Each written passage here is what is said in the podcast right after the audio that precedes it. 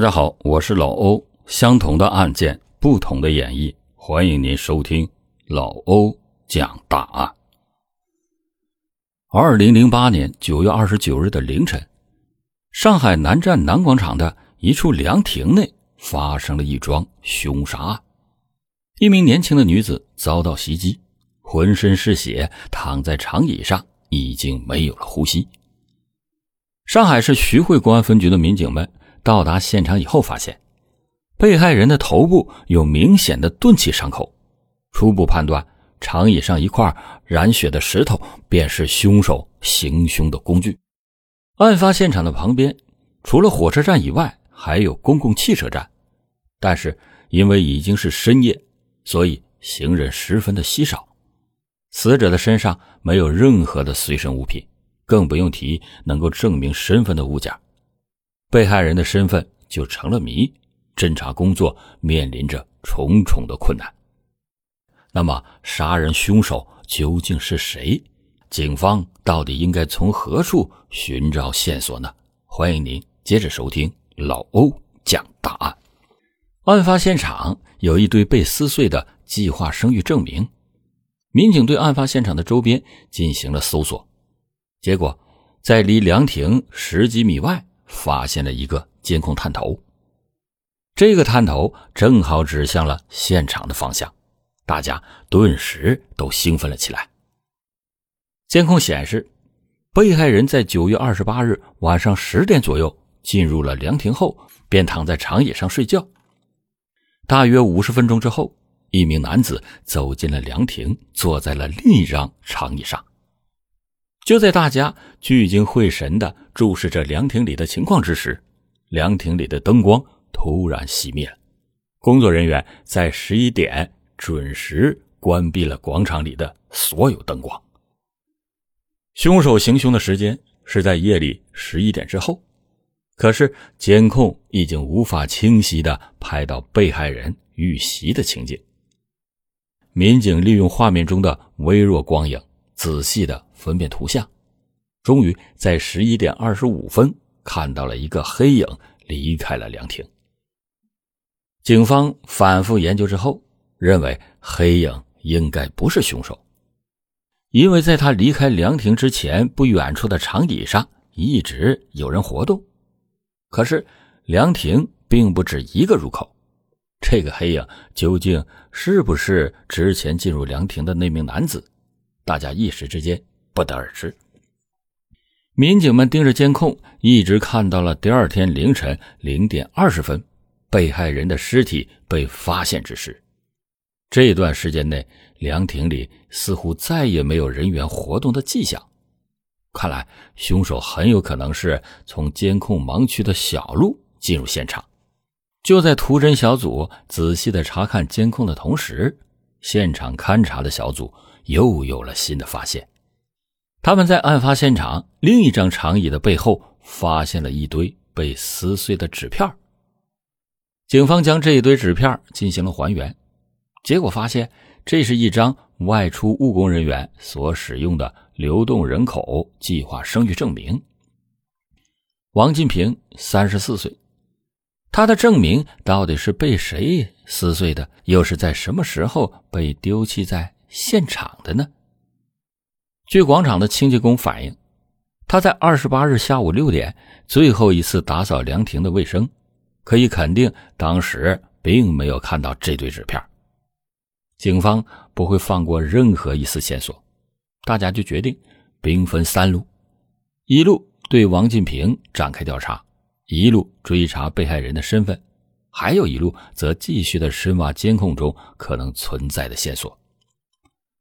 图侦小组反复的对那段长达一个多小时的监控画面进行查看，结果发现视频中存在一块浅色的斑点。大家回到现场，对案发当天晚上的情况进行了重现，结果发现那个斑点是凉亭内一块大理石的反光。大理石反光的位置正好处于进入凉亭的其中一条小路。如果有人从此处经过，反光点便会消失。民警们立即的死死的盯住了这个光点，期待着能够看到它消失的那一刻。就在警方发现大理石反光的同时，王进平的下落也已经查清楚了。现场出现的那张证明的真相终于浮出水面。二零零八年九月三十日，民警们循着计划生育证明上所记载的地址，来到了王进平的工作地浦东。他们发现此人在二十八号的时候已经被用人单位给辞退了，于是便来到了川沙，找到了他的姐姐。王进平的姐姐表示自己并不知道弟弟的去向，拨打弟弟的电话也已经停机。民警们特有的直觉感觉到王进平一定就在附近，于是便决定在原地进行蹲守。结果果然将王进平带了个正着。王进平坚称自己没有办过计划生育证明，就算看到了警方拿出的证据，他也一口咬定这个证明是有人伪造的。民警们听到对方这样的回答以后，感到匪夷所思，大家就立即的提出证据进行质疑。王进平最终承认自己撒了谎。王进平告诉民警，一来他已经听说火车站广场发生了凶杀案，害怕受到牵连；二来他怕民警深入调查之后会查到自己的外遇对象，如果妻子得知情况以后，那肯定会跟自己闹翻的。王进平声称自己被辞退之后，便带着旅行包来到了河边散心，怎料却在绿化带旁边的石凳上睡着了。等他清醒来之后，发现旅行包不见了踪影，那张计划生育证明就放在被偷走的那个旅行包内。为了查明王进平所说的证言的真假，民警对河边的监控进行了排查。果然发现，此人在离开绿化带时随身携带的旅行包不知去向。可是，王进平被盗的地点距离上海南站足有五十公里的距离，这其中是否还存在着别的隐情呢？二零零八年十月一日，此时距离案发已经过去三天了，民警们目不转睛地盯着监控中的那块反光斑点，大家。最终有了重大的发现。视频中的光斑突然闪了一下，有人在十一点四十分时进入了凉亭。民警以为抓住了凶手的尾巴，怎料八秒钟之后又有人离开了凉亭。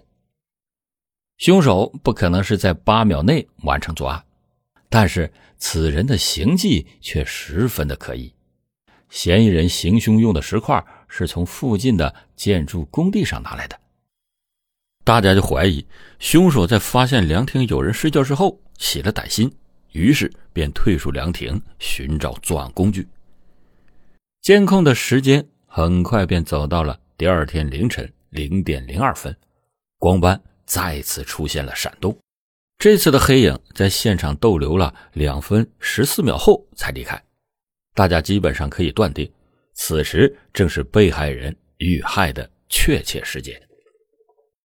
警方已经掌握了犯罪嫌疑人作案的具体时间，对外围监控的排查工作全面的展开。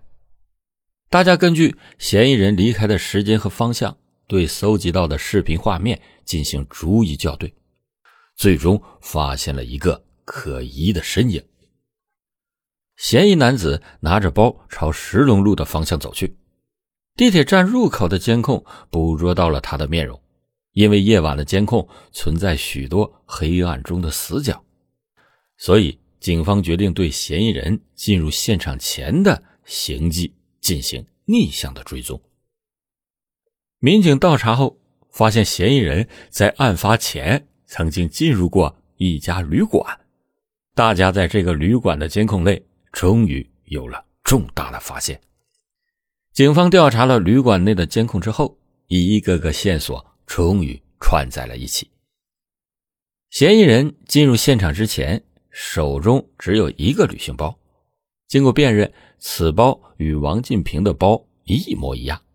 这名男子离开案发现场之后，又多了一个挎包，这个多出来的挎包很可能就是被害人的行李。嫌疑人已经锁定，警方现在首要的任务便是查明他的身份。大家沿着嫌疑人做完案以后逃离现场的轨迹一路追踪，最终发现此人进入了罗城路的一条小巷。嫌疑男子进入小巷三个小时之后，才在下一路口的监控中出现。他在此路段停留了如此长的时间，究竟所为何事？经过一番调查之后，大家终于有了答案。嫌疑男子名叫魏兴安，时年三十八岁，是山东郯城县人。此人曾经在小巷内的一个餐馆里工作，案发的当天晚上就在餐馆借宿，第二天一大早便搭乘火车回了老家。徐汇公安分局的民警连夜的赶赴山东郯城，在当地警方的协助下，大家得知魏兴安此时身处苍山县，民警立即的辗转来到了苍山，终于在案发的第九天将犯罪嫌疑人抓捕归案。魏兴安到案以后，交代了自己盗取王进平的旅行包以及杀害陌生女子、抢夺财物的。全部犯罪事实。案发的当天，他来到了浦东，想要找份新的工作，结果却未能如愿以偿。心灰意冷的魏兴安就决定返回老家，但是他的心中却冒出了捞一笔再走的歪念。魏兴安在河边漫无目的的闲逛，却遇上了在石凳上睡觉的王进平。他见到王进平的旅行包放在了一边，便来了一个顺手牵羊。魏兴安盗得旅行包以后，就赶紧乘车离开了浦东，并且在晚上十点多来到了上海南站的广场。他晃悠到了凉亭，便坐在长椅上歇脚。此时，被害人已经躺在了旁边的长椅上睡着了。魏兴安看到被害人的行李以后，又起了歹念。但是因为此时旁边人来人往，所以没有下手的时间。他就把王进平的行李打开来查看，却发现里边根本就没有什么值钱的财物。一气之下，就把包里的计划生育证明给撕得粉碎。正在这时，凉亭里的灯光突然熄灭了，魏兴安便假意的离开。他等到了夜深人静以后，悄悄的返回。见到那个陌生女人还在熟睡，他便到附近捡了一块石头，然后偷偷的前行到了被害人的身边。陌生女人发觉有人偷包，便想反抗，怎料魏兴安一挥手里的砖头，便砸到了他的脑门上。犯罪嫌疑人杀人夺财，自以为做的神不知鬼不觉，可是没有想到，火眼金睛的民警居然在黑暗中发现了他的罪证。魏兴安做梦也没有想到，自己跑回到老家，居然也没有逃过法网。迎接他的将是法律的公正的审判。今天老欧讲的这起案件成功的侦破，根本的突破口是来自于侦查员能够从一段漆黑模糊的画面中，敏锐的捕捉到了一道细微的反光。并且将它和案发现场一条看不见的羊肠小道相关联起来，最终让这个凶手在这个光点下无处藏身。一起扑朔迷离的杀人案件，一起看似无法侦破的无头案件，就这样被警方给破了。好了，感谢您今天收听老欧讲大案。老欧讲大案，警示迷途者，唤醒梦中人。